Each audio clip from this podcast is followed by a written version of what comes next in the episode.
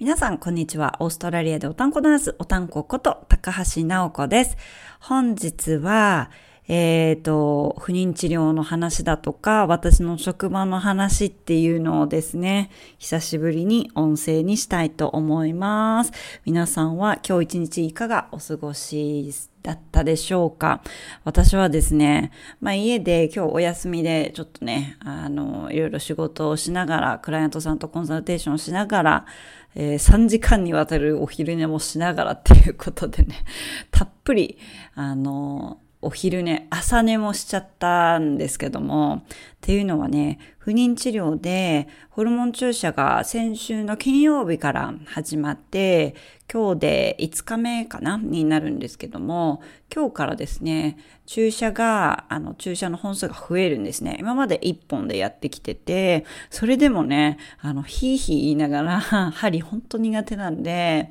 あの、インシュリンと同じ、糖尿病治療のね、インシュリンと同じような、こう、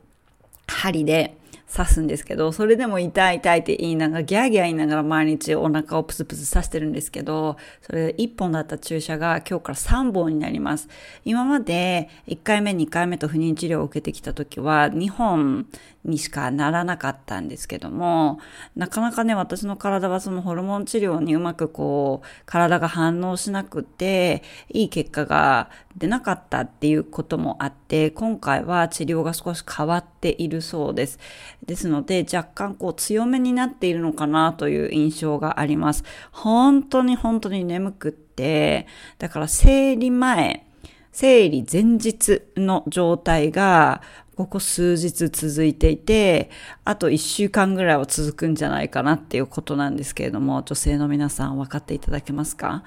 この生理前日の、私の場合はもう眠いし、お腹は減るし、えっと、頭が痛いしっていうことでね、結構辛い状態なんですよ。うん。で、ホルモン治療が始まったから頭痛があるんだっていうことをすっかり忘れて、なんかこのすごい生理前みたいな頭痛は何なんだろうって数日前にね、あの、母にちょろっとこうスカイプしてる時に言ったら、母がね、すごいびっくりした顔して、な、何なんだろうと思ったら、実は母が、その前日の夜にですね、あの、私の亡くなった父親が夢に出てきて、なんか直子がすごい頭は痛がってるから、病院に連れてかないといけないって言ったんですって、すごいはっきり。ちょっとこれびっくりしません？なかなかね、うちの母の夢の中には、父の、父が出てくるってことがなくって、私の夢にはね、時々出てくることあったんですよ。だから母は、私の夢にも出てきてほしいわ、なんて言ってたんですけど、そんな形でね、父が出てきてたんで、母はちょっと私が頭が痛いって言った瞬間にちょっとドキッとしたみたいで、心配してたんですが、あの、よく考えたら、まあ、そのホルモン治療の影響であるということを、不妊治療クリニックのナースさんたちからも教えてもらったので、安心したところでございます。はい。でもね、この、ほんとね、ホルモン治療を始めると、私は自分ですごい自覚があるのが、脳みそが全然回転しないんですよ。もうギコギコ音を立てているって感じで、もう回ろうともでは回らないって感じなんですね。だから昨日仕事をで、私は市長代理だったんですけども、なんと初ですよ。あの、電話でね、ベッドミーティングって朝の市長だけが参加するミーティングで、まさかの日本語ポロリを出しちゃいました。今までそんなことなかったのに、日本人が周りにいれば別の話なんですけど、いきなりね、あのーって言っちゃったんですよ。みんなびっくりですよね。びっくりだったと思います。音声での参加なんで、みんながどんな顔してたかわかりませんけど、そんな大失態を犯したり、で、あのって自分で言ってからテンパっちゃって、もう英語もボロボロですよ。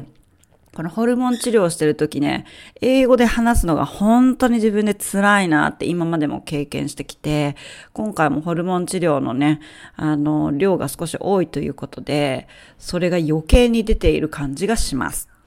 で、そんな中、職場にも大きな変化があって、あの、今までもう1年近く市長代理を務めてきていた私の同僚がですね、あの、もうこれ以上市長代理続けます、続けられませんと精神的にギブアップを表明して、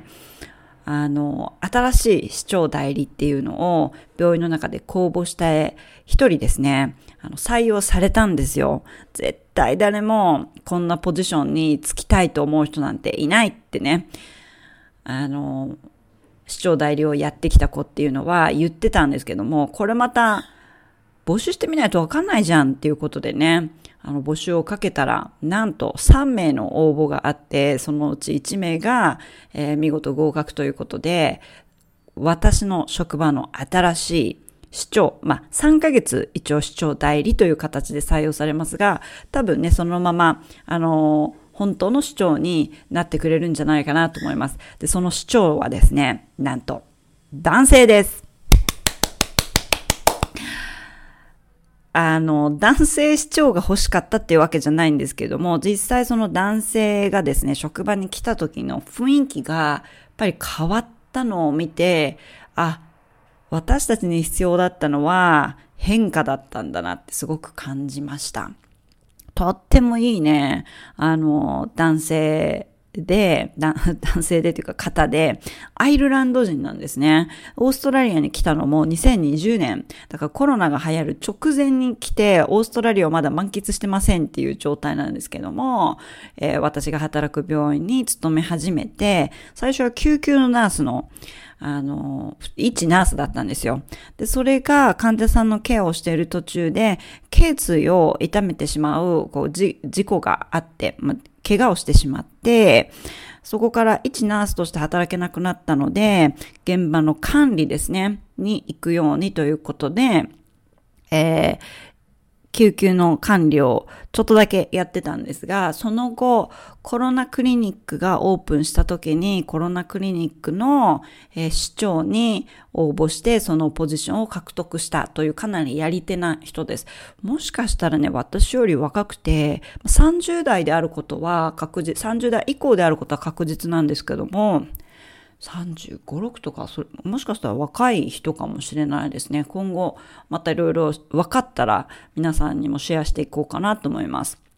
うん。本当にね、気さくないい人で、あの、いろいろ質問してくれて、くれたのはいいんですけど、私がの脳みそがこんなギコギコ状態なんで、なかなか質問されてもですね、あの、答えられないというか、わ、私にはその日いろいろ処理しなければいけない問題とかがあって、その問題を、について考えているときに、横からいろいろ質問攻めにあってですね、